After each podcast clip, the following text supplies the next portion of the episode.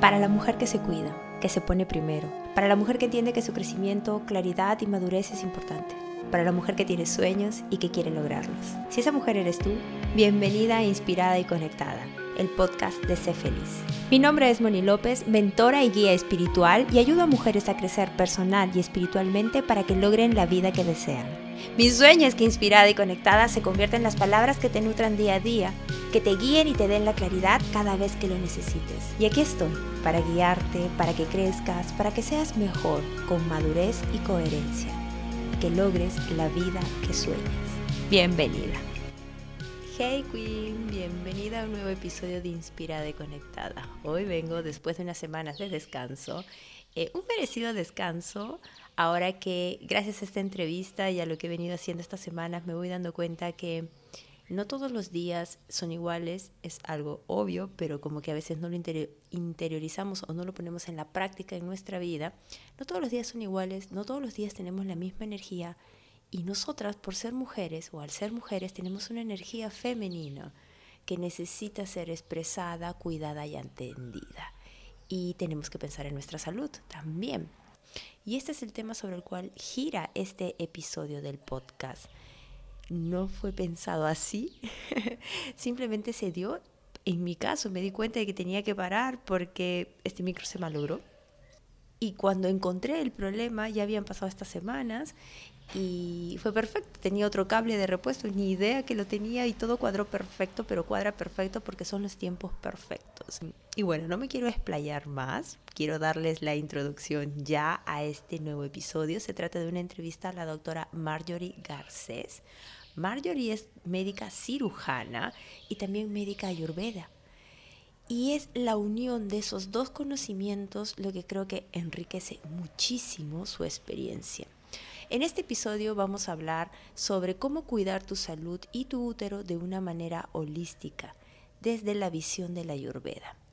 Y la visión de, la ayurveda es muy interesante y la quise traer al podcast porque nosotras tenemos que ver nuestra vida como algo holístico. Y este transitar hacia el querer ser feliz, el querer crear nuestra mejor versión y sobre todo crear la vida que queremos, va a tener que incorporar a la salud. Y yo lo cuento desde una experiencia personal también y un descubrimiento que vengo haciendo ahora a lo largo de este camino. No es que lo tengo todo integrado. Y esta entrevista me ha dado muchas informaciones que me han aclarado y también han desbloqueado mucho mi energía. Pero bueno, vamos a ir al detalle en eso. ¿Por qué la ayurveda? ¿Por qué es que me interesó tanto la ayurveda? Sé de la ayurveda desde que estaba en India pero no entré en detalle. Lo que sí entendí de la ayurveda en ese momento es que así como cuidamos nuestra vida, nuestra mente, también tenemos que cuidar nuestro cuerpo y la alimentación es un elemento importante. Pero esta entrevista me abrió el panorama. Yo sabía que aquí venía a aprender así como ustedes. Entonces, el ayurveda tiene una visión muy interesante en la que nos dice que más que curar la enfermedad, se trata de mantener la salud. Y la primera reflexión que yo quiero darte y que quiero que tengas mientras escuches este episodio es, tú estás viviendo tu vida desde la intención de cuidar tu salud o desde el miedo a la enfermedad.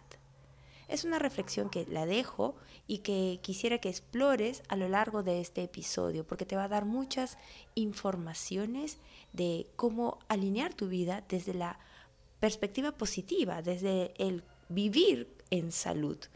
Y lo que hace interesante a la Ayurveda también es la visión de mantener esa salud desde el equilibrio mental, emocional, físico y energético. Y aquí entran diferentes variables. Una variable es la que nosotros hacemos, porque, es decir, el crecer, el querer ser mejor, el cuidar nuestra mente, el cuidar nuestros pensamientos, el atender nuestras emociones, es parte de la visión de la Ayurveda. Y la Ayurveda tiene otra eh, otro gran pilar, que es ver al individuo como eso mismo, como una persona única.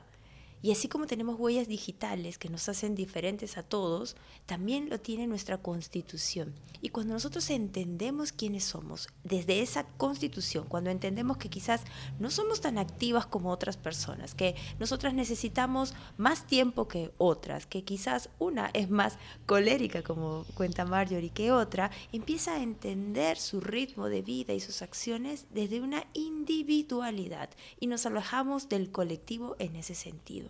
La visión de la ayurveda también comprende el tratar enfermedades. Pero digamos que eso es lo que espera que hagas como que recurso último, ¿no? Como recurso último. El tratar la enfermedad, sí, pasa por no solo ver los síntomas físicos, sino también entender qué está detrás, qué es lo que estás viviendo, qué pudo originar esa enfermedad. Porque para la ayurveda la enfermedad es un desequilibrio del cuerpo. Si busca mantener el equilibrio como prioridad máxima, la enfermedad es un desequilibrio. Entonces, este episodio es una gran revelación. Lo ha sido para mí, espero que sea para ti, espero que te ayude a ti a integrar la salud. Y hay otro pilar sobre el cual también aquí eh, hablamos con Marjorie y es el de la energía femenina. Y esta segunda parte de la entrevista ha sido muy reveladora para mí, ha sido un desbloqueo del significado, el entendimiento de mi energía femenina y ha sido una reconciliación con el ser mujer. Y espero que para ti lo sea también. En esta segunda parte, Marjorie nos habla sobre la menstruación y el útero desde la visión de la Ayurveda, es decir, desde una visión holística. Y uno de los aspectos que puedo resaltar de esta entrevista es cuando Marjorie nos cuenta el significado de la menstruación y que nosotras somos cíclicas, y sé que eso lo sabemos, pero en la práctica el ser cíclicas significa que cada semana o cada siete días nosotras pasamos por diferentes fases y que estemos en la capacidad de entender eso permite que podamos hacer surgir nuestra energía femenina. Y lo rico de esta parte de, la, de esta segunda parte de la entrevista es que ustedes van a poder entender de qué va la energía femenina, entender cómo está relacionada la calma, a la paz, a la conexión contigo, con tu intuición. Y eso es lo que el mundo en el que estamos no desarrolla, no, no promueve. Es todo muy de hacer, de hacer y de hacer. Y hemos caído en el juego de que es así pero no es así. Y nosotras como mujeres tenemos esa energía como representación nuestra. Nosotras representamos esa energía y por lo tanto necesitamos traer o dejar que surja. Y en nuestras fases, en cada fase y principalmente el día de la menstruación, nosotras entramos mucho más en esta introspección. Y sé que el ritmo de vida no permite estar tan alineada a esas fases, pero si tú empiezas a darte cuenta de cómo eres durante cada fase, vas a poder permitirte descansar, tener pausas y dejar que tu energía femenina surja. ¿Y eso qué te va a dar? Te va a dar balance. Vas a dejar de estar muy en lo masculino para estar en lo femenino.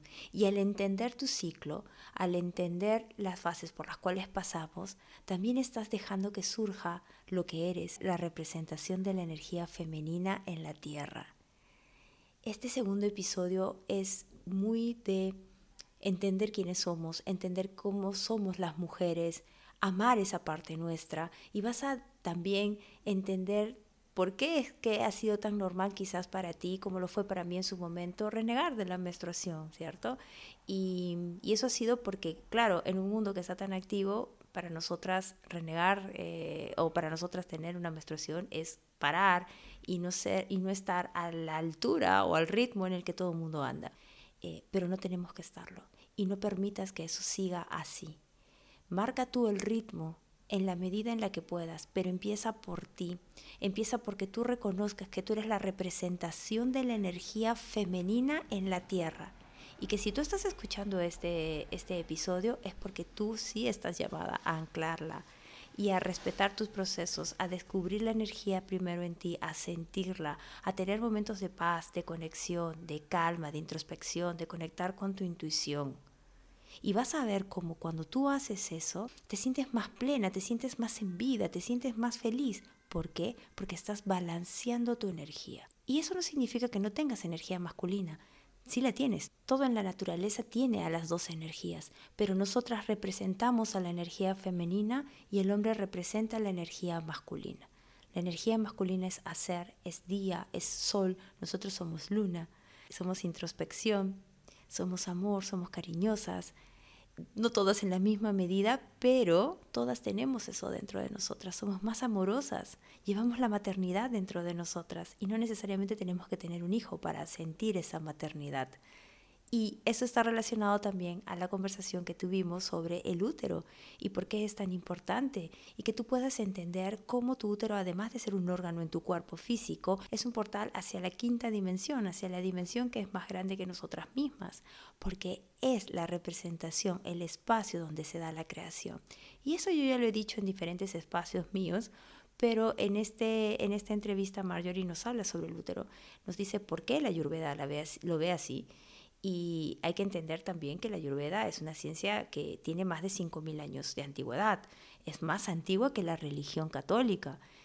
Eh, y el conocimiento de ellos abarcó esas dimensiones. Por lo tanto, ver el útero como un portal te permite entender que ahí es donde se alojan tus sueños, que ahí es donde tienes la capacidad de crear tu vida y donde está la energía, la matriz de la creación.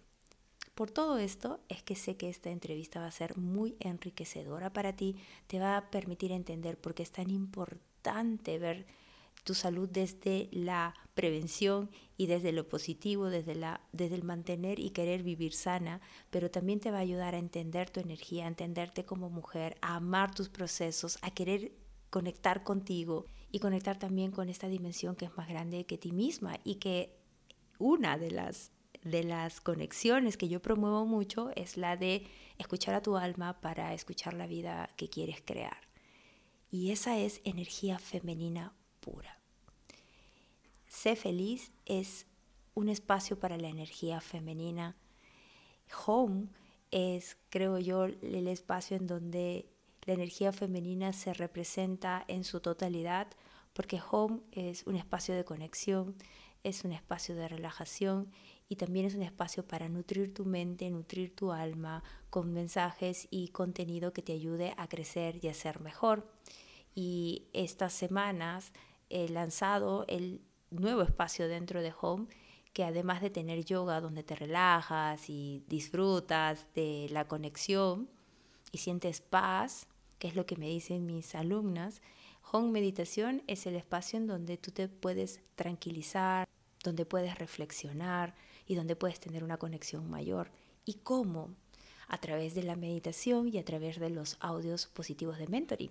Y después de escuchar esta entrevista, tú puedes ver que este espacio ya no se hace relevante simplemente porque es bueno relajarse, sino que es relevante porque necesitas el balance energético que por condición tienes. Necesitas dejar que surja tu energía femenina. Y este episodio cierra con recomendaciones de Marjorie para que puedas aplicar en tu vida diaria. Son recomendaciones bastante sencillas, fáciles, que se acomodan a tu ritmo de vida y que ayudan a respetar los ciclos alineados a la naturaleza, alineados a ti y a tu energía. Así que disfruta de este episodio. Lo puedes sentir largo porque es más de una hora, sí, pero puedes escucharlo en dos partes. Alrededor del minuto 52 más o menos llega o termina la primera parte hay un detalle en este episodio y es que hay algunas fallas de audio, principalmente las mías, y es que este episodio ha sido un en vivo en Instagram y no sé qué pasó ese día, pero mi audio o mi conexión no estaba muy buena. Te pido un poco de paciencia en algunos momentos, pero a Marjorie se le escucha perfecto, así que simplemente ten paciencia cuando yo esté haciendo mis preguntas, se van a entender, pero van a haber unas pequeñas interferencias, pero son en realidad mínimas porque después Marjorie fluye muy claramente y, no se siente. Si quieres contactar a Marjorie y a Medicina del Sol, que es su espacio, en la descripción de, este episodio te dejo sus datos de contacto y para que puedas eh, conocer más sobre ella. Y si quieres formar parte de Home, pues yo te diría que aproveches el precio especial y que además sabes que eh, lo he decidido ahora. Aproveches o lo sume o sumes el 20% de descuento que existe cuando tú haces un review de este podcast. Entonces, si sumas, vas a poder aprovechar mejor todavía esta, esta inscripción y este unirte para dejar que surja toda esta este balance energético y esta condición tuya y esta conexión contigo misma y que te lleve a querer ser mejor y a crecer. Si este podcast te está gustando, pues deja tu review en Spotify y mándame el print por mensaje en Instagram para saber que has dejado tu review y así puedes acceder al 20% de descuento que existe por dejar tus eh, comentarios y tu revisión sobre este podcast. Eh, dime si quieres estar en home o si quieres estar en otro de los espacios que serían los, los programas eh, grabados. Y Gil también, Gil también está, está dentro de este regalo que les doy. Las que no están son el mentoring uno a uno, o sea, en sesiones o vía Telegram. Pero por lo demás, aquí lo tienes y te diría que tomes la oportunidad. Esta entrevista ha sido maravillosa y disfrútala tanto como yo le he disfrutado. Eleva tu conexión con tu feminidad. Disfruta el ser mujer y disfruta de este episodio, disfruta de tu vida, disfruta de todo lo que eres. Yo cierro este episodio con una tacita de cacao, que es un elemento para conectar con nosotras mismas. Y adelanto que es el tema sobre el cual se viene la segunda entrevista. Tengo una nueva invitada, la van a amar. Así que atentas, pero está todo relacionado a esta conexión con nosotras mismas, a todo lo que es nuestra energía femenina y deseo de todo corazón que puedan entenderla y que sientan esas ganas de sentir esa feminidad, de ser mujer, de reconocer el ser mujer y de darle el espacio a esta energía que tanto necesita ser reivindicada. Les mando un abrazo inmenso y que tengan Vamos a darle la bienvenida a Marjorie. Marjorie, cuéntanos, por favor, preséntate hoy. Hola, Moni, qué gusto. Muchas gracias por esta invitación. Eh, yo siempre feliz de compartir lo más que se pueda, porque es una ciencia que si bien es muy antigua, es ancestral, tiene más de 5.000 años, para nosotros los occidentales todavía es algo bastante nuevo porque estamos muy acostumbrados a la medicina occidental y eso que vivimos en un país con una medicina ancestral también maravillosa. Em, pero bueno, me presento, yo soy médico cirujano y llevé un diplomado en medicina ayurvédica en Australia hace eh, más de 10 años. Y desde ahí vengo trabajando eh, ya profesionalmente con el ayurveda, aunque la conozco desde que tenía 15 años o sea que hace bastante tiempo, un poquito más de 20 años. Pero claro, no la practicaba como tal porque todavía era algo mm, nuevo, confuso, inclusive porque Ayurveda es algo muy, muy, muy amplio. De hecho, los médicos ayurvédicos, bueno, la medicina ayurvédica se estudia en la universidad, pero solamente en India y en Sri Lanka y te gradúas como médico doctor en Ayurveda.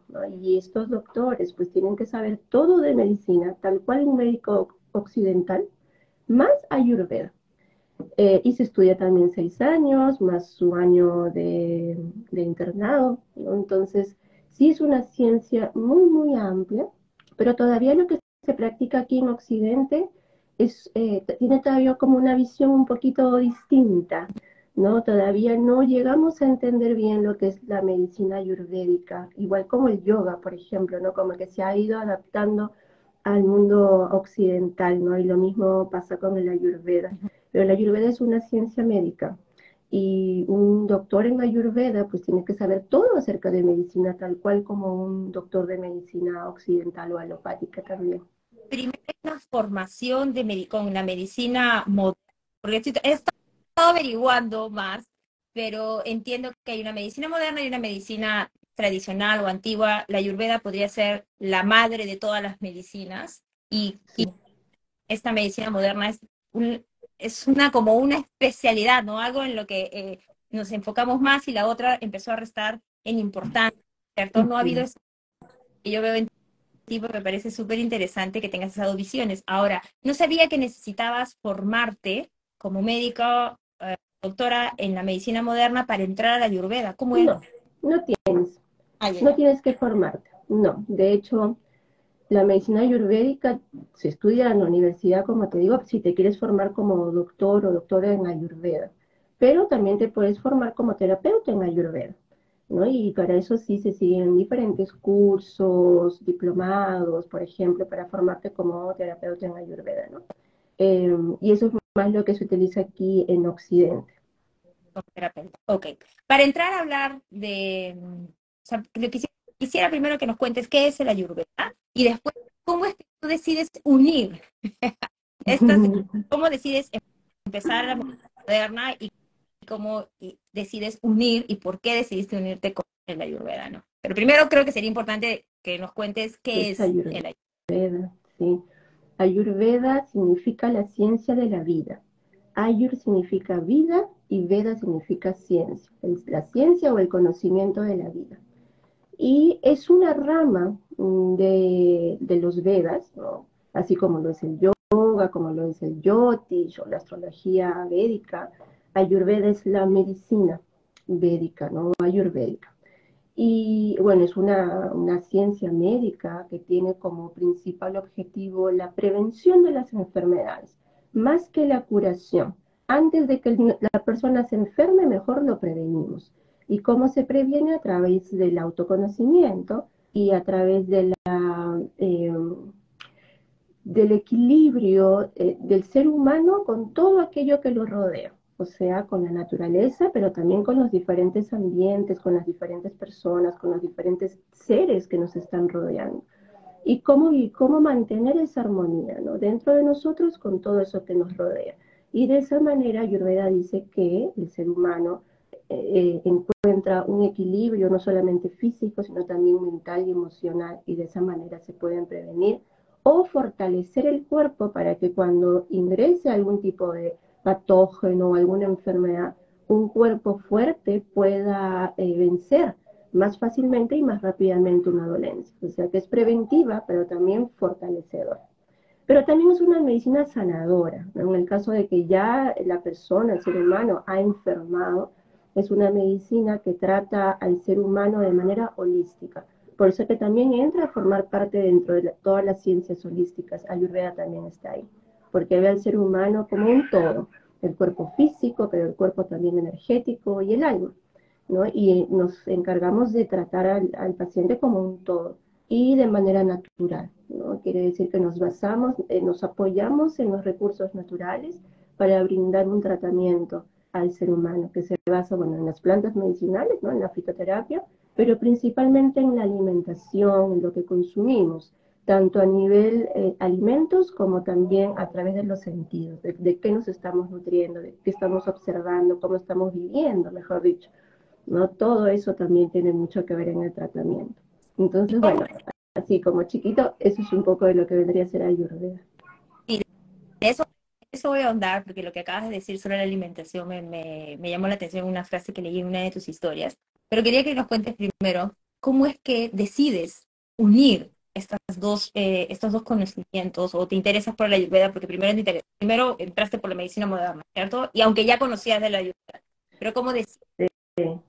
De hecho, yo quería estudiar ayurveda antes que medicina moderna, mm, pero era muy joven, ¿no? 16 años, ir a la India sola era como un no, no definitivamente no te vas sola, mujer, a la India. Y bueno, entonces dije, bueno, entonces estudio medicina y comienzo por ahí, ¿no? Entonces ya entré a la, a la, Facultad de Medicina Humana y en el transcurso de los siete años me olvidé, me olvidé de Ayurveda, que era al final mi, mi primer propósito, porque la medicina moderna también es, es hermosa, ¿no? Y había muchas cosas que también me apasionaban por ese lado y ya mi cabeza iba pensando en otras especialidades, ¿no? Y bueno, cuando terminé la universidad, así por cosas de la vida tuve la chance de viajar a Australia para vivir un tiempo por allá y ahí fue que Ayurveda llegó a mí. Eh, buscando qué cosas hacer, encontré este diplomado que justo eran dos años, el tiempo que iba a estar yo por allá y lo había tenido siempre en mi mente, pero como que se fue, pero bueno, buscó su forma de llegar a mí y no perdí la oportunidad, por supuesto, la tomé y una vez que estudié Ayurveda, dije, bueno, esto es, esta es la manera en la que debemos tratar a las personas. Mi maestro me decía que era la peor estudiante porque era la única doctora en el grupo y los doctores para él, como que tus mentes están muy científicas y para entender Ayurveda o alguna ciencia holística, como que una parte de tu cerebro se tiene que desconectar de esa mente más cartesiana, lo que crees que solamente lo que veo, lo que toco, lo que evidencio es la verdad, pero no necesariamente. Hay cosas que no se pueden ver, pero que no porque no se pueden ver no quiere decir que no existan. Entonces hubo un montón de trabajo ahí mental para poder entender ambas, ¿no? sin pelearme mucho con la medicina occidental, sino como extraer la parte buena de la medicina occidental y sí agregar todo en la medicina ayurveda porque todo en Ayurveda ahí me parece que es importantísimo y muy fructífero, sobre todo, ¿no? A nivel de, medicina, de tratamiento. Y así empezó, así fue como los uní. Interesantísimo, sobre todo esta parte que estás contando, em, sí, pues hay, una, hay un lado que yo, yo, yo lo veo como que un grupo de seres humanos, ¿no? Como que se orientaron a todo lo científico, a todo lo que tiene pruebas, es real, es válido, y, todo el lado holístico no se ve, para mí es lo que no se ve, pero se siente, porque hay cosas que que se sienten y que después la ciencia sí puede empezar a corroborar, por ejemplo, la meditación, ¿no? Los efectos de la meditación a ciertos niveles, ¿no? A niveles físicos, niveles emocionales, y que para quienes estamos en la práctica, venimos encontrando incluso más, ¿no? Como que más beneficios y esa conexión con eso que es más grande que nosotros mismos, Dios, universo, como querramos llamarlo. Y, es esta conversación que tenemos, ¿no? En, en, abrirnos a creer, pero también porque lo empezamos a sentir. Así fue mi camino. y cuando me ciencia de la felicidad, por ejemplo, venían los científicos muy reconocidos y hablaban de los beneficios de tal o cual cosa, yoga, meditación, y es verdad, ya estaba dentro, yo ya sentí esos beneficios y una conexión más grande. Y, entiendo lo que cuentas y me parece interesante y creo que lo, interesante también de nuestra evolución es unir estas dos medicinas que han evolucionado bastante en lo suyo y que han quedado separadas a unirse, ¿no? Y unir lo mucho que la medicina moderna también aporta. No, todo, no, todo, no solo un lado va a ser lo mejor de, todo, ¿no? Incluso la evolución misma del, del, yoga, ¿no? Quienes empezamos a vivir con esas prácticas, las adaptamos a nuestro estilo de vida y ahí está esa evolución también, en el estilo de vida moderno, ¿no? No irnos al monte y, y aislarnos de la vida para ser espirituales, ¿no? Exacto. Entonces, lo que quería preguntarte ahora es, ¿es verdad lo que leía, la ayurveda es la ciencia de la vida y me gustó mucho esto de mantener la salud, de buscar la prevención y que sí, también es eh, cuando estás con una enfermedad, está contigo, o sea, digamos, hay tratamiento.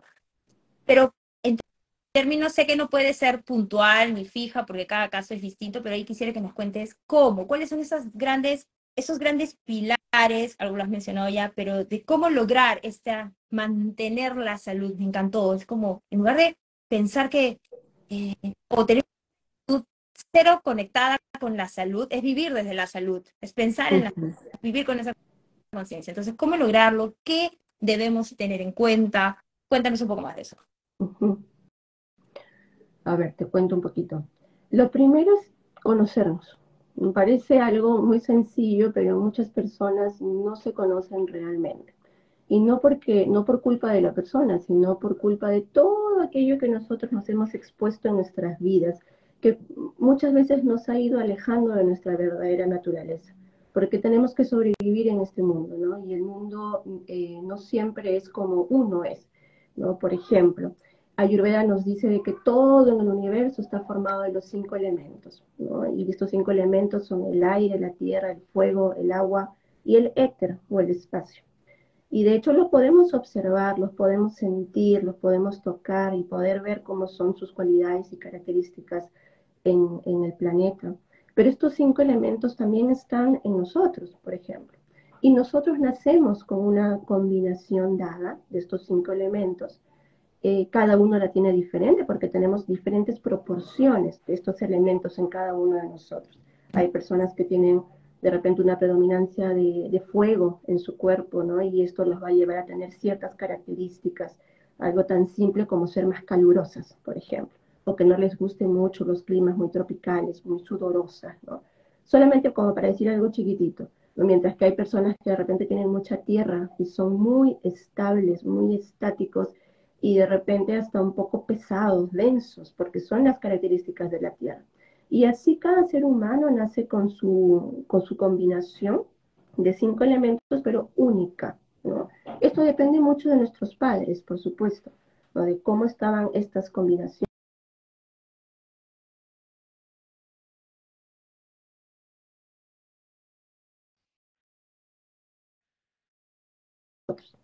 Y nosotros, bueno, nacemos con esta combinación dada.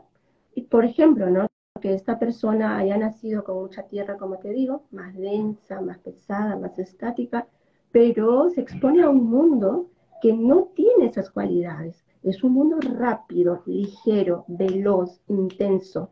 Entonces tu naturaleza queda como estática, pesada, tiene que cambiar, porque si tú no lo cambias, no sobrevives en ese mundo rápido en ese mundo más ligero. Y, esto a veces puede ser inclusive en tu mismo ambiente familiar. Naciste en un ambiente familiar que es diferente a tu propia naturaleza. Entonces, desde pequeñito vamos absorbiendo esas influencias inconscientemente, no nos damos cuenta. Entramos al colegio, a la universidad o, o las diferentes vivencias, los traumas que vamos pasando, y tu cuerpo tiene que cambiar para que tú sobrevivas o para que tú te adaptes a todo eso que estamos viviendo. Y ahí tú te vas desconectando de tu verdadera esencia. Y comienzas a vivir en un cuerpo que no es tuyo, sino que es algo que se ha adaptado. Pero esa adaptación, en ese cambio para que tú puedas sobrevivir, se ha desequilibrado tu verdadera esencia. Ya no eres tú verdaderamente. Y estás comiendo comidas que de repente no te hacían realmente bien, sino que es lo que tengo que comer, es lo que hay y vivo y, consumo porque es lo que hay, ¿no? Y así voy viendo. Y esto cada vez me desequilibra más y más y a veces lo vamos sintiendo, uno se da cuenta, por acá tengo un malestar por este lado o por aquí, ¿no? Hay algo que yo siento que no está bien, físicamente o emocionalmente.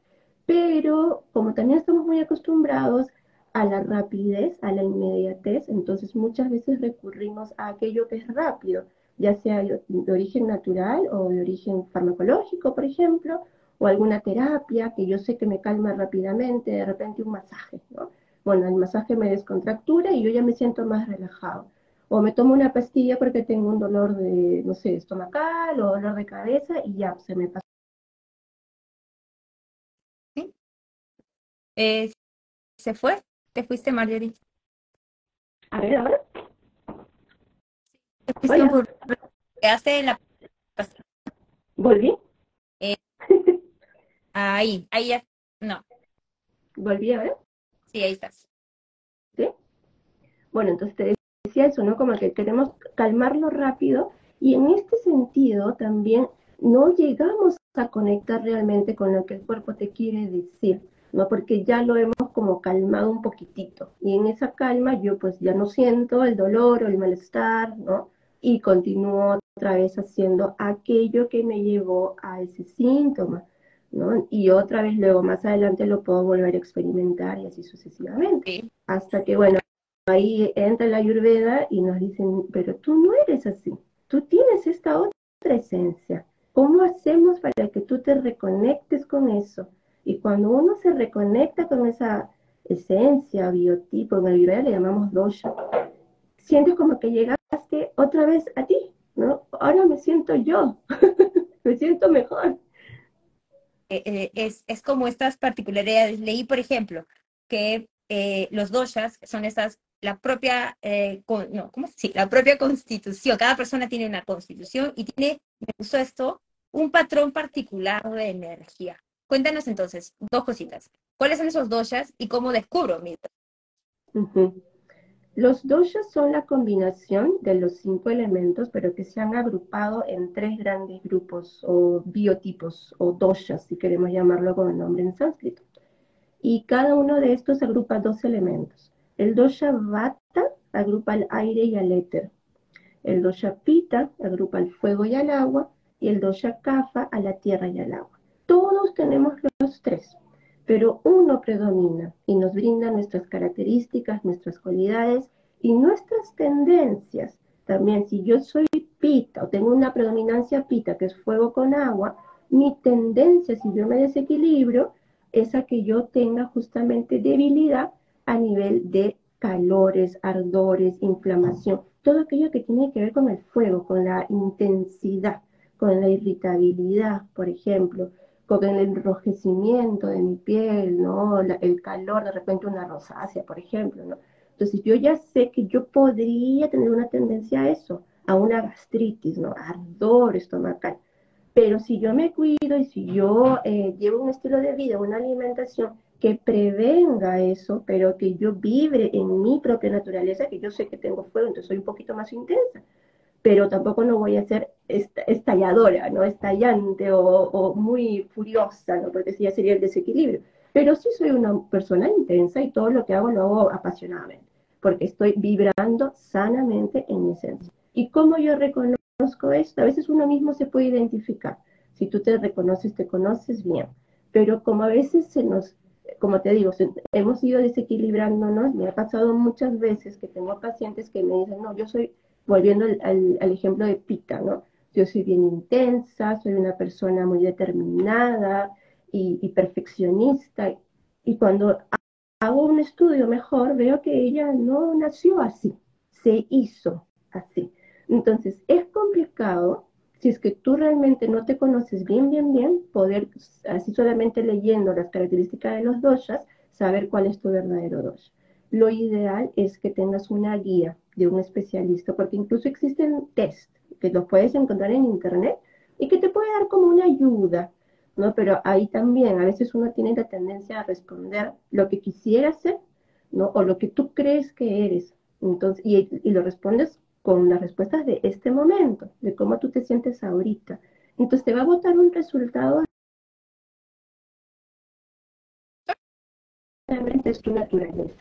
Podría ser un desequilibrio que tú estás presentando y ese es el resultado que te bota el test. Los maestros indican que hagamos el test dos veces, uno con respuestas actuales y otro con respuestas de lo más que te puedes acordar de cuando eras pequeña o pequeño, ¿no? Entonces, para ahí vas viendo, de repente yo era cariñosa, me volví fría. Entonces, claro, no es esa mi, constitución o mi naturaleza, ¿no? Y si es que se puede, pues que un especialista te, te pueda guiar mejor en poder conocer esto también. Cuando, cuando uno entra a una consulta ayurvédica, empiezas por ahí, empiezas por definir cosa y, y haces una serie de preguntas. He leído eh, y me gustó muchísimo las preguntas que hacen, ¿no? Que van más allá de lo físico, también tienen que ver con, como lo que decías, ¿no? Tipo, ¿cómo era? Que alguien te diga, sí, pues soy cariñosa, antes era cariñosa, me volví fría. preguntas más personales, también pasan por... Eh, ¿Dónde llegan? Se, se, me cortó. ¿Cuál fue la última pregunta? Preguntas, o sea, dame esas preguntas que, que dirías, no, médica no hay manera. Yo no me hubiese imaginado que hagan este tipo de preguntas, ¿no? Las preguntas son más como para confirmar. En una consulta presencial, además de, bueno, el paciente por lo general viene porque ya siente algo. Eh, es muy raro que tengamos pacientes que vienen por prevención. La mayoría ya intenté de todo, bueno, ya qué más me resta, Ayurveda, ¿no? Y ya llega un poquito tarde a veces. Y ahí lo que hacemos es eh, eh, las técnicas diagnósticas ayurvédicas, entre ellas, aparte de la observación, solamente mirando a la persona tú ya te puedes eh, más o menos identificar cuál es su dosha, porque nuestro, nuestro cuerpo está hablando, nuestros ojos, nuestros labios, nariz, cabello, el tono de la voz, cómo suena, si habla rápido, si habla lento, ya por ahí ya me está hablando mucho esa persona sin yo siquiera preguntarle nada. Y luego en una consulta presencial se lee el pulso. Una lectura de pulso es un diagnóstico bastante certero, sin que la persona te diga nada también. Y a veces yo les digo a ellos, tú eres así, y me dicen, ¿y tú cómo sabes? ¿Eres bruja? No, no soy bruja, no tengo nada de bruja. No, es simplemente que aprendemos a leer muchas características del ser humano, más allá. Y esto en medicina moderna también. Yo he tenido maestros muy viejitos, doctores, y que me podrían dar un diagnóstico del paciente sin que yo le mande ningún análisis de sangre. Este paciente tiene hepatitis, es obvio, y los doctores modernos es que tienen que tener un papelito que diga sí que los resultados se movieron, ¿no? Entonces en Ayurveda hacemos, estamos trabajando mucho en eso, en verte, en observarte, ¿no? Antes de siquiera yo preguntar, porque en una primera consulta muchas personas no se abren tampoco, es algo tan nuevo. ¿Y por qué me pregunta cosas de mi vida tan personal? No sé, si no la conozco mucho, prefiero todavía no abrirme, pero a través de esta lectura del cuerpo ya nos vamos dando cuenta nosotros. En una consulta online les pido fotos y la lengua habla mucho de nuestra persona, internamente principalmente, ¿no? De cómo está nuestro sistema digestivo, de cuál es nuestro dosha original, porque la lengua es un órgano, es un músculo que no cambia en algunas características, su forma, su amplitud, su longitud, siempre es la misma. Otras partes de nuestro cuerpo sí pueden cambiar, el color de nuestro cabello, nuestra piel, el tono, de repente subí de peso, bajé de peso, entonces ya no estoy realmente en mi propia naturaleza o mi constitución, he cambiado por un desequilibrio. Pero la lengua no. Hay cosas sí en la lengua que cambian, la coloración, por ahí los bordes irregulares o lisos, eso puede cambiar. Pero hay algunas características que no y me hablan también de la naturaleza de la persona. Veo las uñas, veo el rostro, las líneas de los, del rostro, todo lo que podamos tener, todo eso está hablando mucho de sus preocupaciones, de sus miedos, de sus tristezas. Y yo ya sé, esta persona está muy triste, no voy a tocar ese tema, porque todavía no. De repente en una segunda, tercera sesión podemos ir adentrándonos un poquito más. ¿no? Ahorita voy a eh, escuchar lo que ella quiere que yo escuche, lo que es lo que le duele, lo que le molesta, y ellos vienen para tratar eso. No tanto a veces vienen para tratar el origen. El origen puede ser algo desde pequeñitas o pequeñitos, entonces al inicio vamos como conectando y tratando esto para lo que tú quieres que yo te ayude y luego, si tú decides que esto es lo tuyo, vamos adentrándonos más y te doy a conocer que en realidad el origen no tiene nada que ver con tu comida a veces. ¿no? La comida a veces no está tan buena, pero no es el origen. De repente el origen viene desde antes de que tú comieras mal, ¿no? Y ya la comida lo remató, ¿no? Algo así. ¿Algún ejemplo que puedas como que mostrar un origen de, algún paciente que puedas contar, que vino por tal razón y, el origen es totalmente distinto a lo que pensaba? Mm, bueno, es que hay varios, casi todos, casi todos nosotros tenemos orígenes muy profundos. Algo que bueno, todos podemos ver ¿no? en nuestra lengua, las lenguas con corte, las lenguas que tienen corte en el centro, en el centro de la lengua, eh, habla mucho, bueno, el centro de la lengua es nuestra espina dorsal, pero también son nuestros centros energéticos, los chakras. Y entonces, ah, muchas veces cuando hay cortecito en el centro de la lengua, pero bien en el centro, habla de esta parte, ¿no? Todo lo que es, bueno, chakra del corazón y las emociones, ¿no? Y entonces ahí ya me voy dando cuenta que acá hay un problema emocional. Y todos nos podemos dar cuenta de eso, ¿no? Y si hay una lengua con muchos cortes, pues habla de más ansiedad, por todos lados, ¿no? Eh, habla de una persona un poquito más ansiosa, ¿no? Entonces, eh, bueno, y eso se ve un montón. Y a veces cuando yo les digo, hay aquí emociones suprimidas, a veces uno piensa como, en la actualidad, piensa en la pareja, no sé, pero a veces viene de, no sé, de algún trauma de pequeño, que puede que para tus padres no haya sido nada malo, simplemente te dejaron en el nido y tú te pusiste triste, pero a ti eso te impactó. Y ya te olvidaste, ¿no? Y, y, todo el mundo se olvidó y luego pasó ese momentito de abandono, pero tú lo sentiste como un abandono tal cual, ¿no? Entonces, claro, esto ya va generando ciertas cositas, ¿no? Dentro emocionalmente. Y si a esto, bueno, ya le sumamos todo lo que vivimos en nuestro día a día como adultos, eh, se va haciendo como una bolita de nieve, ¿no? Entonces, al final, bueno, esto podría desencadenar también algún problema físico, porque el cuerpo somatiza mucho de lo que también estamos sintiendo. Sí, total. De hecho, claro, yo que veo en la otra parte, que es el impacto emocional que está, que viene normalmente, hay cosas que pasaron pequeñas o que vivimos de pequeñas que después tienen repercusiones en nuestra vida y nosotros estamos, venimos por lo que está pasando, en mi caso, ¿no? Mis clientes vienen por lo que les está pasando en este momento y de pronto todos empezamos a mirar atrás, tiene todo el origen eh, en, en la niñez es o en alguna experiencia que vivió. Bueno, alguna experiencia, exactamente. En la, hablando un poquito como el tema de la mujer, que era como el tema original, veo muchas veces mujeres con problemas a nivel reproductor y que indagando más en la historia, que si bien hay cositas que físicamente de repente no han estado bien, como el exceso de estrés, mucho trabajo, eh, sí ha habido en algún momento alguna especie de agresión hacia su género. No necesariamente una agresión sexual, no, pero sí te hicieron sentir mal por ser mujer en algún momento de tu vida, ya sea familiar o en el trabajo, una pareja, y como que en, cierto modo pisotearon tu género. Y la mujer dijo, no, yo quiero ser entonces diferente, quiero ser más como ellos, y entonces así ya no me pisotean por ser mujer, ¿no? Y así de repente puedo escalar más y todas esas cosas que de repente es la, la visión del mundo masculino, ¿no?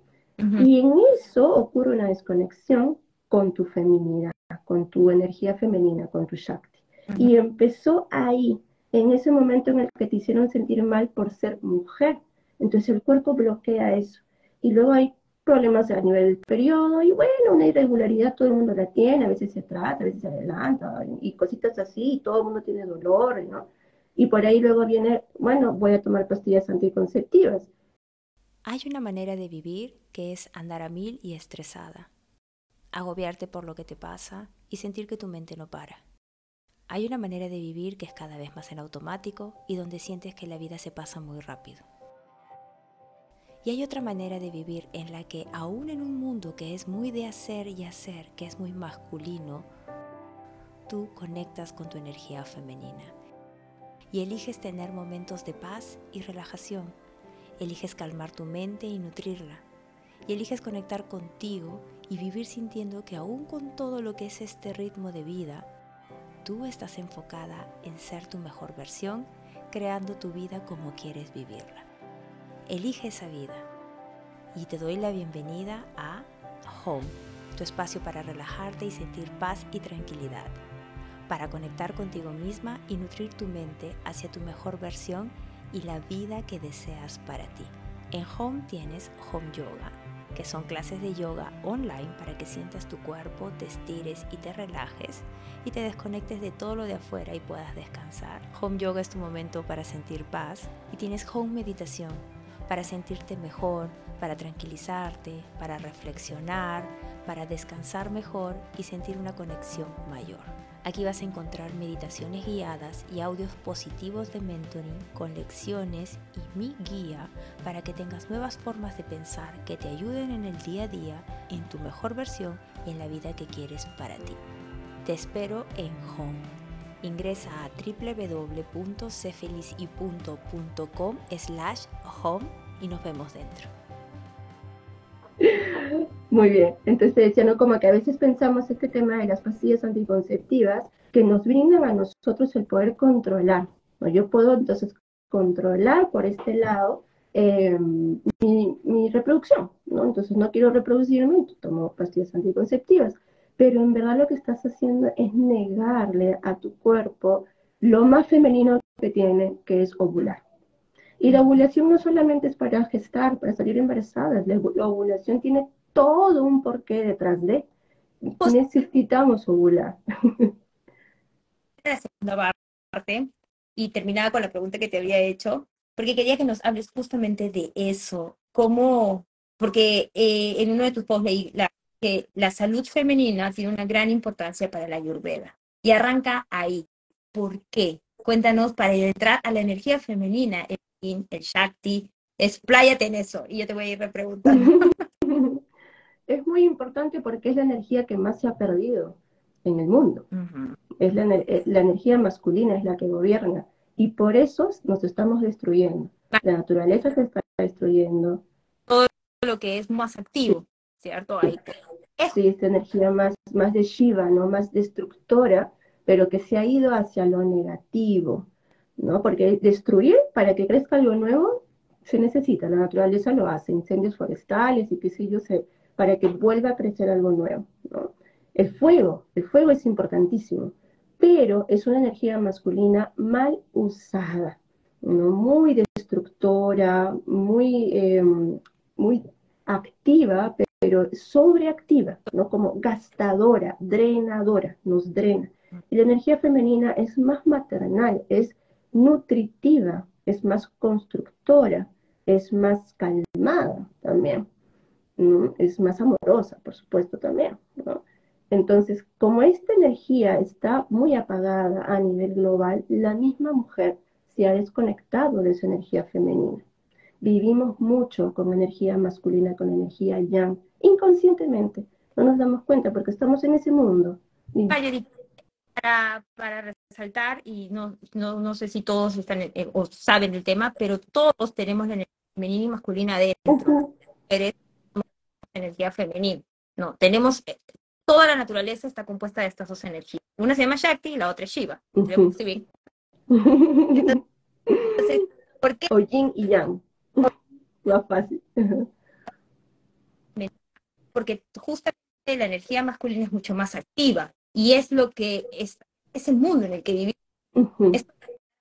ocupadas todo el tiempo, por decir una de las características, pero creo que es la que más podrían entender, estar ocupadas todo el tiempo, estar haciendo, haciendo y no parar, no tener pausas, es justamente perder el balance con una de las energías, que es en ese caso la femenina. por eso. Sí.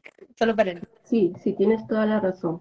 Todos tenemos esa dualidad y ambas son necesarias. No podemos vivir con mucho de una ni con mucho de la otra. Tampoco no podemos tener mucho, mucha energía femenina, mucho yin, mm, porque se vuelve muy densa, muy pesada. Pero este equilibrio de yin y yang se ha ido perdiendo. Y claro, en la mujer impacta, porque nosotras hemos nacido con esta energía eh, femenina, ¿no?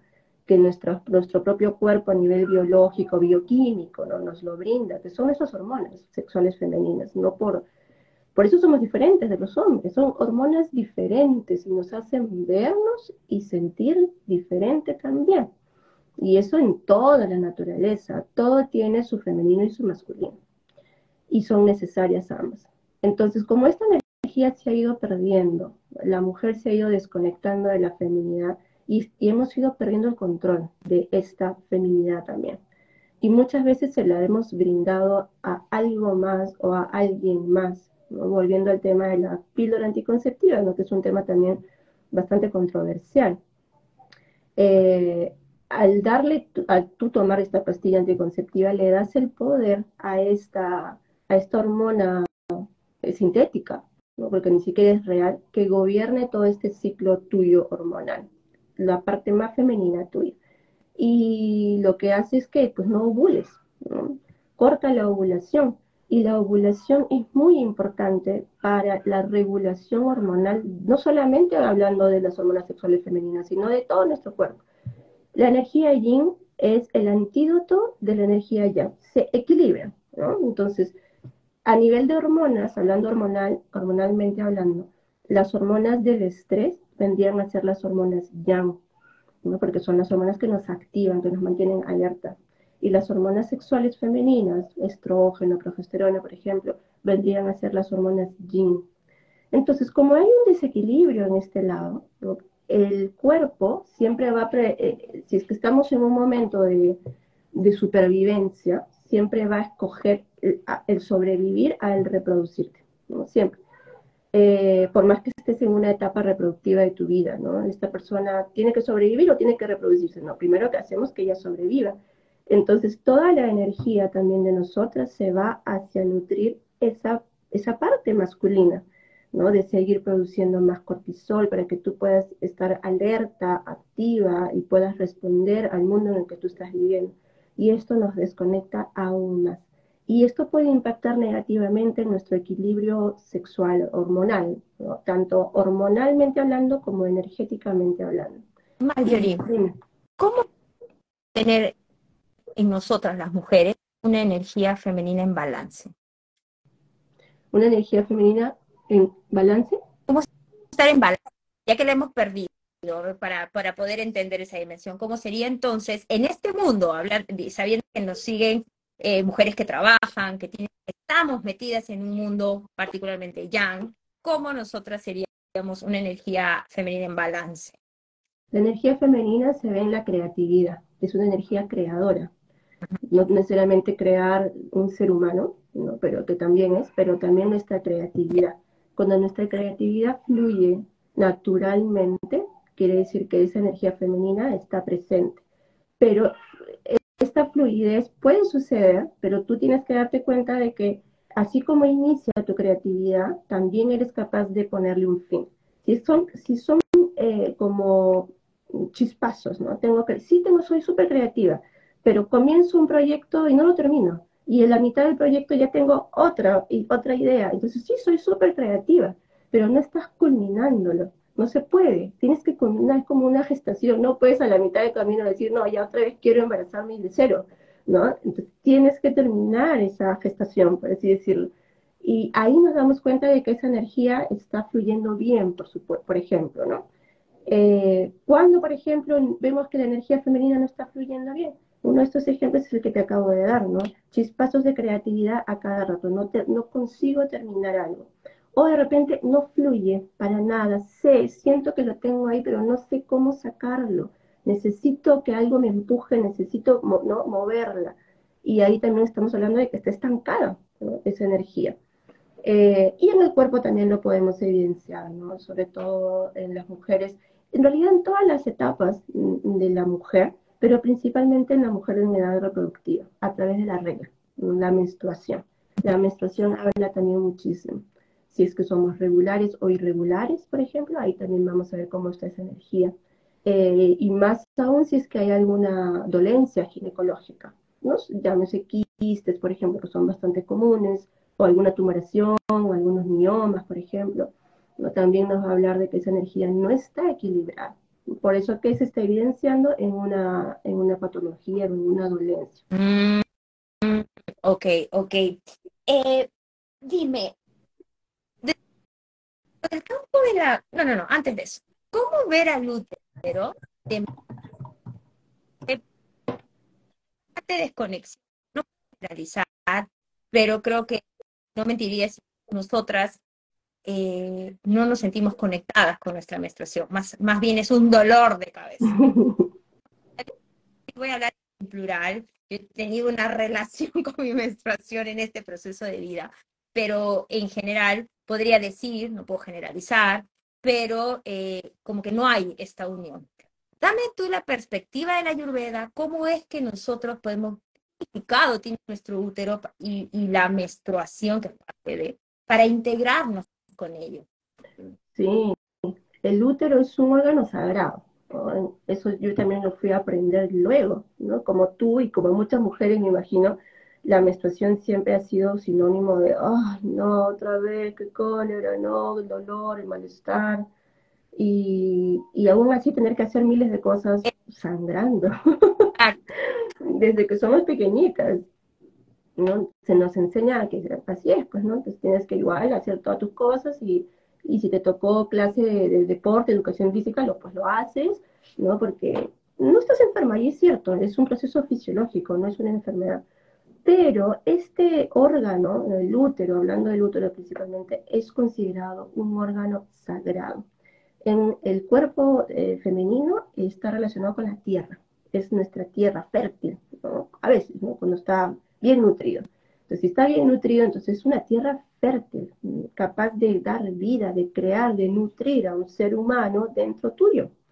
Entonces, esta matriz, em, bueno, la desconexión es evidente, pero no necesariamente por culpa nuestra, sino por todo lo que hemos, las mujeres hemos ido vivenciando y escuchado de nuestras mujeres adultas, mayores de nuestra vida, de repente nuestras madres, abuelas tuvieron problemas a esos niveles y nosotras vamos captando, incluso sin saber, ¿no? A, veces por linaje, ¿no? Como que vamos adquiriendo también esos, esos eh, em, rechazos hacia, esa, hacia nuestra matriz.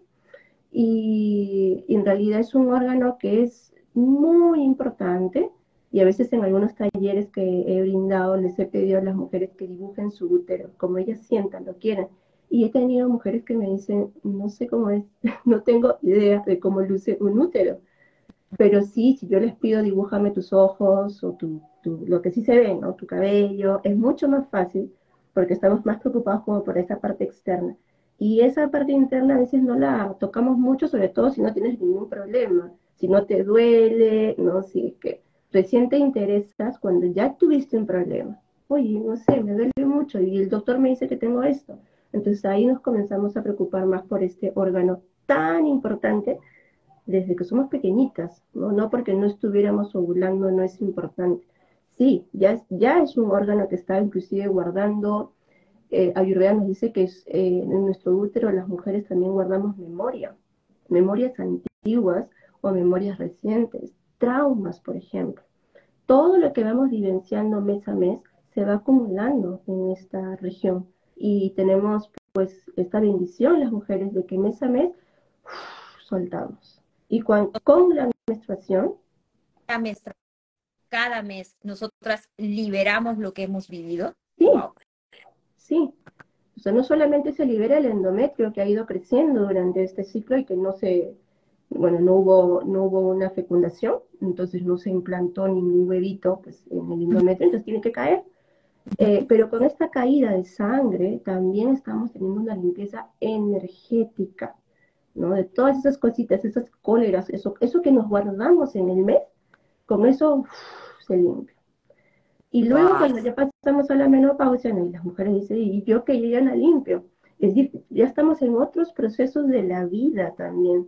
Se dice que la mujer ya luego de los 51, 52, 55 se torna más sabia y encuentra otras maneras de canalizar estas energías. Esto ya no sucede mucho por esta desconexión que hay con lo femenino.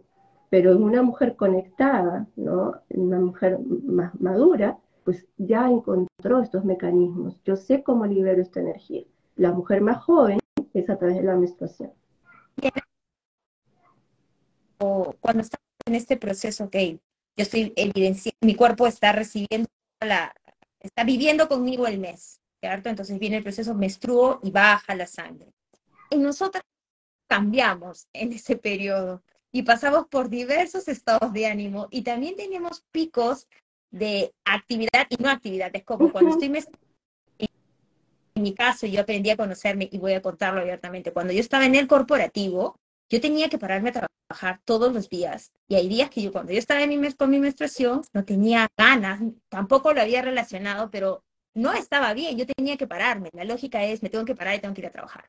Cuando yo salgo y empiezo a tener ya todo este ritmo de, de vida diferente, porque yo no tengo que levantarme a trabajar, empiezo a notar que con mi menstruación, yo tenía ese uno, particularmente es un día, en donde me tengo que hacer huevito y descansar, que no tengo cuando tengo ese ritmo que mi cuerpo me está diciendo, pero mi mente me dice, todavía, tengo momentos en que me dice, estás tú loca, deberías estar haciendo esto, deberías estar preparando esto, haciendo el trabajo.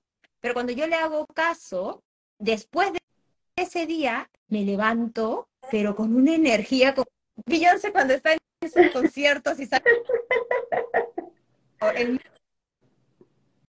Y eso que he sentido eh, es, es, lo que evidencio ahora, pero quiero que tú nos cuentes qué pasa ahí y también por qué es que vienen estos cambios de humor que está tan estigmatizado a veces que es como que la mujer es una histérica, pero para unirnos un poco más a todo este proceso tan importante que nosotros llevamos, que es creación. El útero y nosotras llevamos la creación dentro, ¿no? El poder concebir no solo hermanos, sino nuestra vida misma, está acá. Entonces, vamos, cuéntanos esa parte. Sí, en, medicina ayurvédica, sobre todo en la ginecología ayurvédica, separamos, dividimos el ciclo menstrual en tres. La menstruación, luego viene la primera parte que vendría a ser más o menos como la, eh, la parte de la, fase folicular, hablando desde la perspectiva occidental, y luego la fase proliferativa. Esas son las tres. En la menstruación, eh, si bien en Ayurveda empezamos, se dice que empieza el ciclo, el día uno de tu ciclo es el día que tú menstruas. La primera gota, porque también es otra cosa que me preguntan, ¿desde cuándo empiezo a contar mi primer día? Y el primer día es desde la primera gota de sangre. Algunas mujeres no, no sangran el primer día así ya un montón, sino que van empezando de poquitos, ¿no? Entonces ya a partir de ese poquito se considera tu primer día. En esos momentos, el revestimiento eh, del útero, la capa más interna, que es el endometrio, se cae, porque durante todo el mes ha estado engrosándose para recibir un óvulo fecundado. Pero bueno, esta parte como para que mm, de repente las mujeres que están interesadas un poco en el tema del ciclo y, lo que tú dices, ¿no? ¿Por qué? ¿Por qué me siento con más energía en un momento y por qué con menos energía en el otro? O más irritable, ¿no? Y en la menstruación, pues este endometrio está mm, cayéndose, ¿no? Es algo natural, ¿no? Estas paredes tienen que, que caer y cae con sangre porque también se han creado nuevos vasos sanguíneos se crean, más sangre llega al útero antes de la menstruación, para que, para, porque la, sangre lleva nutrientes, para que esté bien nutrida esa capa de endometrio. Pero como no se fertilizó, entonces tiene que caer y cae con toda esa sangre que se ha ido llevando hacia esa zona. Entonces, en ese momento, todas nuestras hormonas tienen que bajar, tienen que caer, porque si no, no ocurriría la menstruación. Estamos hablando del estrógeno, la progesterona y otras hormonas, la hormona folículo estimulante, luteinizante, que son las cuatro principales para que ocurra todo nuestro ciclo. Las más conocidas, por supuesto, son la progesterona y el estrógeno. Y estas bajan, así en picado, y ahí ocurre la menstruación. Cuando estas hormonas ya cayeron, el cuerpo se siente diferente. Y esta menstruación, esta sangre que está saliendo, también está saliendo cargada de todo aquello que tú acumulaste. ¿no? Por ejemplo, biotoxinas, toxinas que se fueron produciendo en tu cuerpo, estás liberando, o emociones. Entonces, claro, cuando uno mismo hace un detox, no es bonito, ¿no? Los que han hecho alguna vez un tratamiento de desintoxicación, eh, el resultado te sientes muy bien, pero el durante es un poquito molestosito a veces, dependiendo de cuántas toxinas tú tengas en tu cuerpo. Más toxinas, más molestoso es el proceso igual en nuestro cuerpo cuando estamos menstruando. Entonces se siente, ¿no? Estoy sangrando, estoy botando, estoy eliminando, estoy desintoxicando. Entonces voy a sentir a veces debilidad, a veces siento cansancio, dependiendo de cuánta sangre yo tenga. Hay mujeres que, que, que baja su hemoglobina y pueden tener periodos de anemias también en esas, en esas primeras partes. Y esto nos da sueño, dolores de cabeza, y también nos puede cambiar un poco el humor, ¿no? Eh, y por eso es tan importante darle esta importancia al momento de la menstruación. Y si bien es un proceso fisiológico, puede ser molestoso, tanto a nivel energético como a nivel físico. Y de poder hacer nuestras cosas, lo podemos hacer, pero debemos hacer la misma actividad que hacemos en otros momentos de nuestro ciclo. La respuesta es que no. La respuesta es que no. No, sé, que sí, pero es... Sí, Y, de hecho, hoy en día hay como bastantes, bastante más información acerca de esto y existen los, el calendario menstrual. Entonces ahí tú más o menos puedes ya ir viendo, ¿no? ¿Cuándo del mes yo voy a tener mi menstruación? Entonces, en la manera de lo posible, trata de que en esos momentos tú no eh, te pongas actividades que sean mentalmente muy demandantes o físicamente muy demandantes. De repente te gusta hacer trekking, no sé, hacer un deporte extremo, viajar, entonces en esos momentos es preferible que no lo hagas, porque lo vas a poder hacer, pero en contra de algo natural, algo fisiológico que está pasando. Y más bien mantén tu chamba, todo más calmadito ¿no? Y también más hacia ti, toda eh, actividad social, por ejemplo, ¿no? Mejor evitarlo en ese momento porque también estás liberando energía, ¿no? Entonces, no sé si alguna vez a ti te ha pasado, pero a veces yo he escuchado a las abuelas que no, que si estás reglando no deberías cocinar cierto tipo de comidas porque se te corta, porque no sé cuánto. Ah, ¿no? le habían enseñado que no eh, debía tener los cambios de temperatura. También. Eh, que se corta también. Y no me acuerdo qué otra cosa más, pero bueno, sí, también. Pero no sé, no, claro, sí. En Ayurveda también se indica eso. Como estás botando energía, puede ser buena, puede ser mala. Entonces, todo aquello que tú vayas a hacer también se va a llenar de esa energía. ¿no? Entonces, por ejemplo, inclusive no se, eh, no se recomienda que una mujer entre a templos cuando estás arreglando. ¿no? Por ejemplo, en la India que hay un montón de templos, no porque tu energía está hacia abajo, ¿no? La energía en un templo es de ascensión, claro, es hacia arriba. Y en este caso, el prana está yendo hacia abajo. Apana Vayu es el subdosha, uno de los subdoshas de Vata que gobierna el movimiento hacia abajo. Entonces todo se va hacia abajo para que puedas menstruar, por supuesto. ¿no? Y, tienes que dejarlo. Si tú haces una actividad opuesta que es muy elevadora, una ceremonia, algo de eso que te eleva, haces el, lo opuesto. la energía se va hacia arriba en lugar de ir hacia abajo. Yendo en opuesto a la energía que, en la que estás en este momento, que es hacia abajo. Ah, qué interesante. Claro, si lo ves desde el otro lado, podrían decir, ah, porque las mujeres no tienen la igualdad de poder entrar en cualquier momento. Pero sí, claro. Pero en realidad es una bendición, ¿no? Que nosotras las mujeres tenemos de mes a mes poder liberar esta energía o estas toxinas, ¿no? A través de nuestra menstruación. Eh, claro, eso es, eso es algo bueno, en realidad.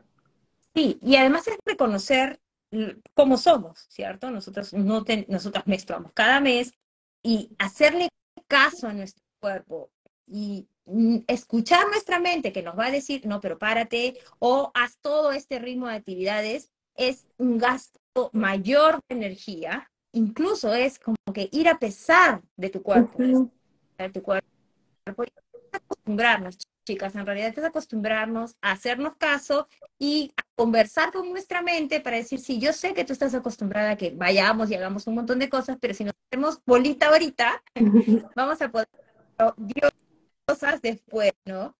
Marjorie, dime, ¿qué, ¿qué nos recomiendas? ¿Qué podemos hacer y qué no hacer para cuidar nuestro útero? Ya obviamente eh, hay toda una serie de desequilibrios como mencionaste, pero es súper amplio, igual como lo dijiste o, como quieras cerrar. ¿Qué hacer, qué no hacer, cómo darnos, eh, nosotras entendiendo ahora nuestra energía femenina, conexión, o empezando a con nosotras? ¿Qué nos sugieres desde la Ayurveda? Cosas simples, ¿no? Por siempre poder entender primero qué cosa es la energía femenina. Entonces, como ya hemos venido hablando, es esa energía de calma, esa energía más nutritiva, más densa, un poquito más pesada y más fría. Entonces, esta energía, ¿cómo la cultivo? Ahí es viene la pregunta. Y uno, el descanso. Entonces, dormir. Dormir en horas adecuadas. Eso es una de las primeras cosas. No dormir en exceso, porque también a veces uno piensa, ah, me han dicho que tengo que dormir, entonces voy a dormir un poco más. no dormir en exceso, sino en horas adecuadas y sobre todo para aquellas mujeres que tienen más energía masculina. Y te das cuenta porque andas a full, andas mil, mil por hora. Entonces, si tú eres de ese tipo de mujer que andas a mil por hora, tú tienes que poner un poco más de énfasis en tu sueño. Y un sueño reparador ocurre antes de las 12 de la madrugada. Mm, mientras más pegado a las 8 de la noche, mejor. Es difícil para una mujer del mundo moderno, activa, con energía yang, que a las 8 estés en tu cama, ¿no? Eh, ¿Quiénes se van a esas horas? Pues los niños, ¿no? Eh, que necesitan esos sueños, pero los adultos no. Pero lo más cercano que puedas, así es que tú duermes a las 10, por ejemplo, 10 y media, ya estás haciendo bastante por tu cuerpo. Eso es uno. Dos, conectarte con los ritmos naturales. Recuerda que la, naturaleza es la madre, entonces eh, ella tiene mucha energía allí reconectarnos con esa madre naturaleza a través de sus ritmos. Entonces, hay actividades que se hacen de día y hay actividades que se hacen de noche. Hay actividades o, eh, sí, actividades, rituales, como queremos llamarlos, que se hacen, por ejemplo, en ciertas lunas, en la luna nueva, en la luna llena, que también son maneras de reconectarnos con ciclos naturales. Lo más fácil es día a la noche pero también están los ciclos estacionales, el verano, la primavera, ¿no? También llevar nuestro estilo de vida de acuerdo a estos ciclos. La mañana, dime. Un ejemplo, por ejemplo, del, un ejemplo para el día y para la noche. La mañana, primero despertamos cuando sale el sol. ¿no? Cuando sale el sol quiere decir que todos los animalitos, todo el mundo se levanta, menos el ser humano a veces, ¿no? Pero las personas que se suelen levantar así, en esos horarios, a la salida del sol o tal vez un poquito antes, por lo general tienen mucha energía. Estás, es un momento lleno de prana, hay mucha energía vital. Entonces ya nada más levantándote naturalmente en ese momento te estás conectando con un ritmo natural.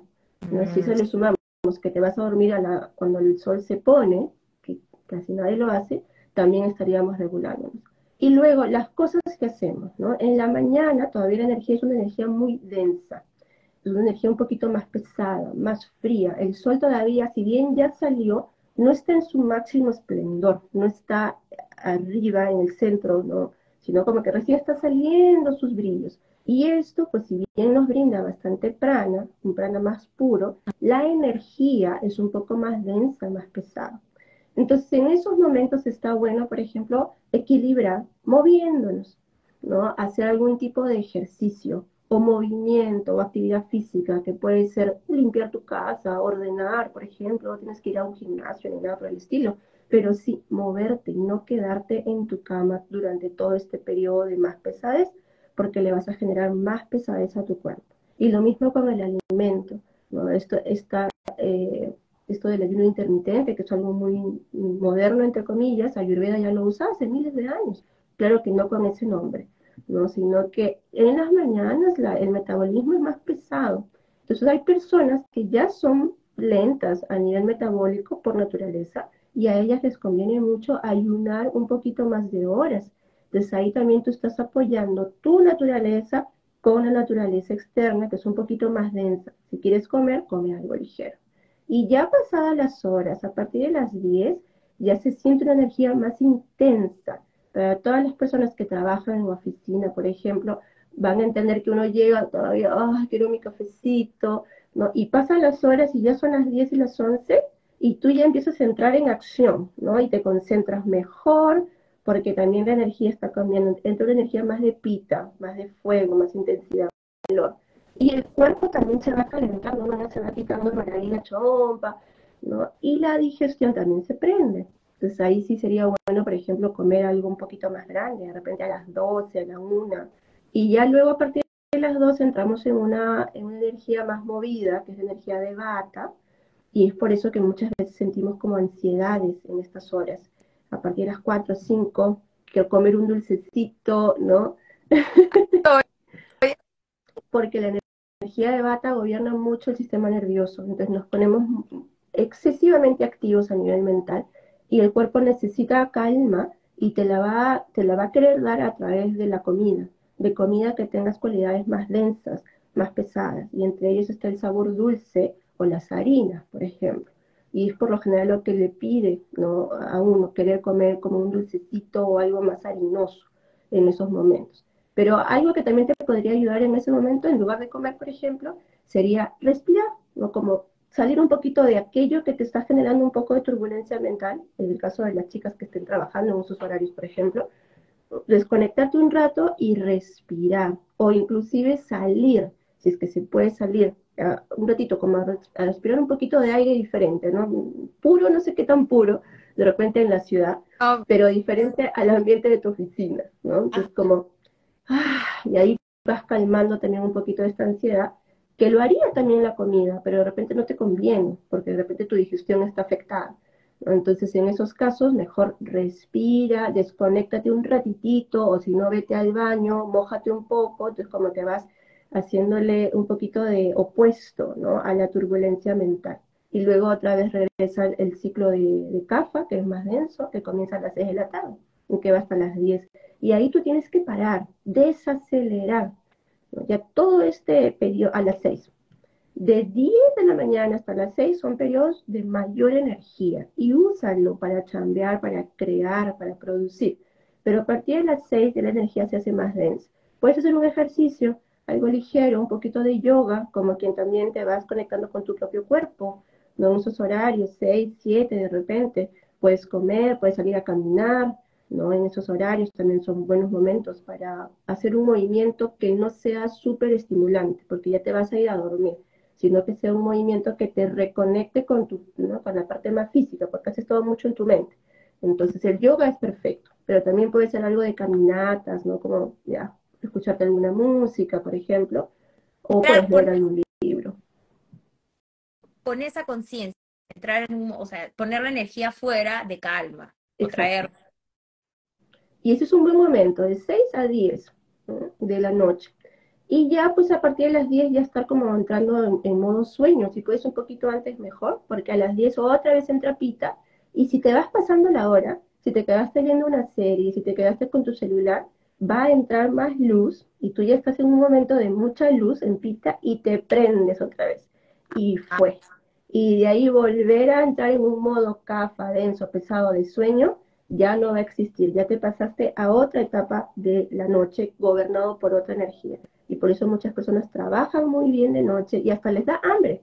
Me dice, son las 11 y me da por comer, porque Pita está aprendiendo, si quiere, ¿qué cosa más quemo? ¿Qué más quemo? ¿no? Y eso es por el exceso de luces artificiales que provienen de los aparatos, de, los, de la televisión, de los focos, ¿no? entonces como nos confunde al cerebro y le hace pensar que todavía es de día. Entonces como todavía es de día, no secreta melatonina y nunca te va a dar un sueño realmente reparador. Puede, puede que llegues a dormir, pero no te reparas. Claro, para entender esto, digamos, las chicas aquí que nos van a ver, después van a escuchar en la grabación, eh, es entender que venimos conectados, el sistema viene para alinearse al y entonces tiene una hora, como bien nos cuenta Marjorie, en la que el sol sale y empieza todo, y el, cuerpo está preparado para eso. Y tiene una hora para ir a dormir. Y aquí yo lo sé porque cantan los pajaritos, se reúnen y ya listos para dormir. Seis y media. Y yo digo, a esta hora deberíamos estar durmiendo. Ok, esa es la realidad de la naturaleza y ha sido la nuestra tiempo. Ahora, chicas, nosotros tenemos que entender o sabemos o, y saber diferenciar que estamos en este ritmo de vida y que nos toca a nosotras traer a conciencia esta conexión lo más que podamos. Tampoco es que nos vamos a poner como estrictas y es como que o sufrir porque va la naturaleza, estamos desconectados, que todo mal.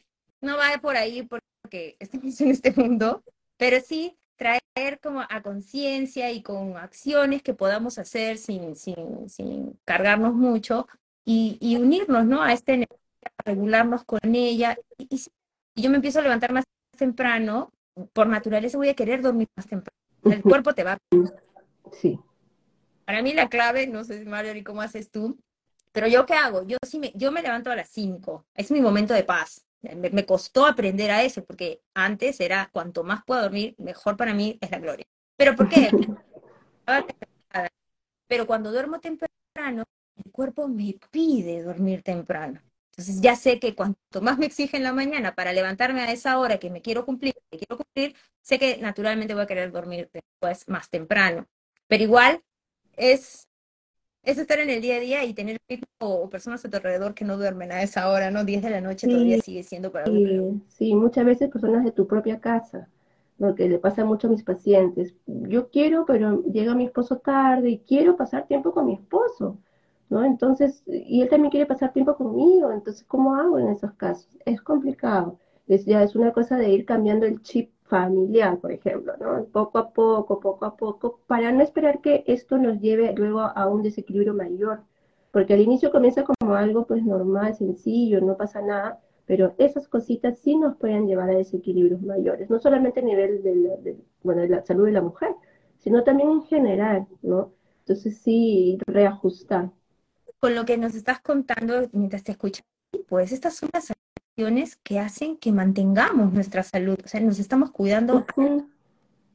Y como dices, viene a ser algo que se va aprendiendo. Quienes empezamos a, conocer de esto, somos las que vamos a tener que implementarlo. Y es en la práctica en la que vamos a ir encontrando un balance, porque termina siendo, eh, terminamos encontrando un balance, algo que nos haga bien, que nos, que nos, en la que nos sintamos que estamos como que alineándonos a toda esta naturaleza y tu entorno también empiezas a encontrar otros espacios para conectar, pero no es como, ya, esto es así ahorita y tiene que cumplirse, sino es porque voy viendo cómo lo puedo ir integrando. ¿no? Marjorie, para hacer... ¿Cuál es tu práctica de la mañana? Porque vi uno de tus reels y, contabas tu práctica, quisiera que se la compartas a la...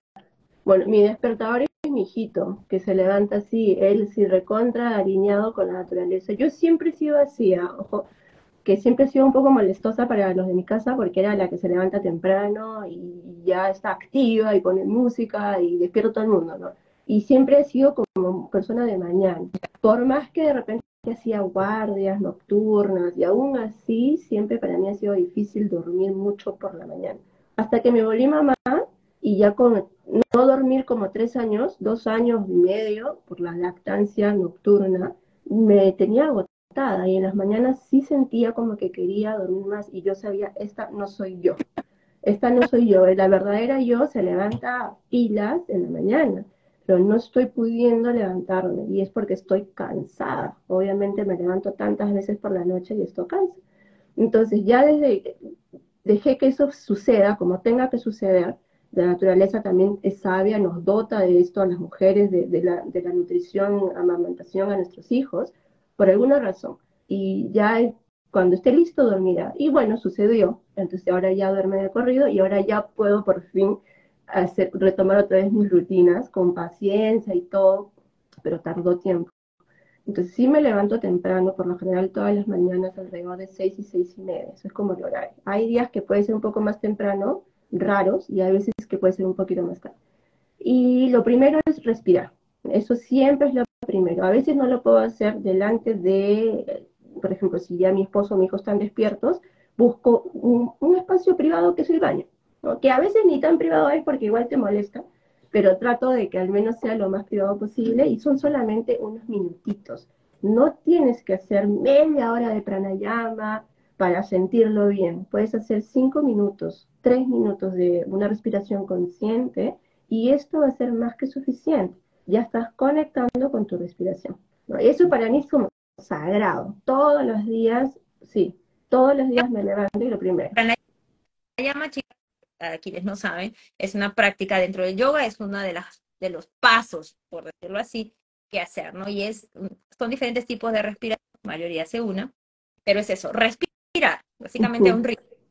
Sí, respirar conscientemente, ¿no? darle esa intención, porque de hecho respiramos todas las 24 horas del día, pero no lo hacemos realmente a conciencia, ¿no? Entonces, respirar 5 minutos al día conscientemente y limpiar el cuerpo. Lo primero que hago es orinar, eh, limpiar los intestinos, limpiarse la lengua. Es un momento de limpieza de la mañana interna y tomar alguna bebida tibiecita. Lo que más hago es agua pura, pero hay, sí, tibiecita. Una o dos vasos a veces, o a veces un vaso de agua y alguna infusión. Si es que me provoca como una infusión y eso es lo primero, no como hasta pasada unas dos, tres horas desde que me levanto, todavía para que la digestión se active, ¿no? Y la vida de la mañana, al menos en mi casa, es súper activa. Por, a veces puedo incluir un ejercicio, a veces no. Por lo general cuando incluyo es yoga. Y si no me da el tiempo, pues no me preocupo y, y ya está, ¿no? Como tú dices, no tenemos que estar así como súper estrictas, ¿no? Si me da, perfecto. Y, esa es la mañana, así, simplecita, pero ahí estamos aplicando ya como tres pasos de la ayurveda.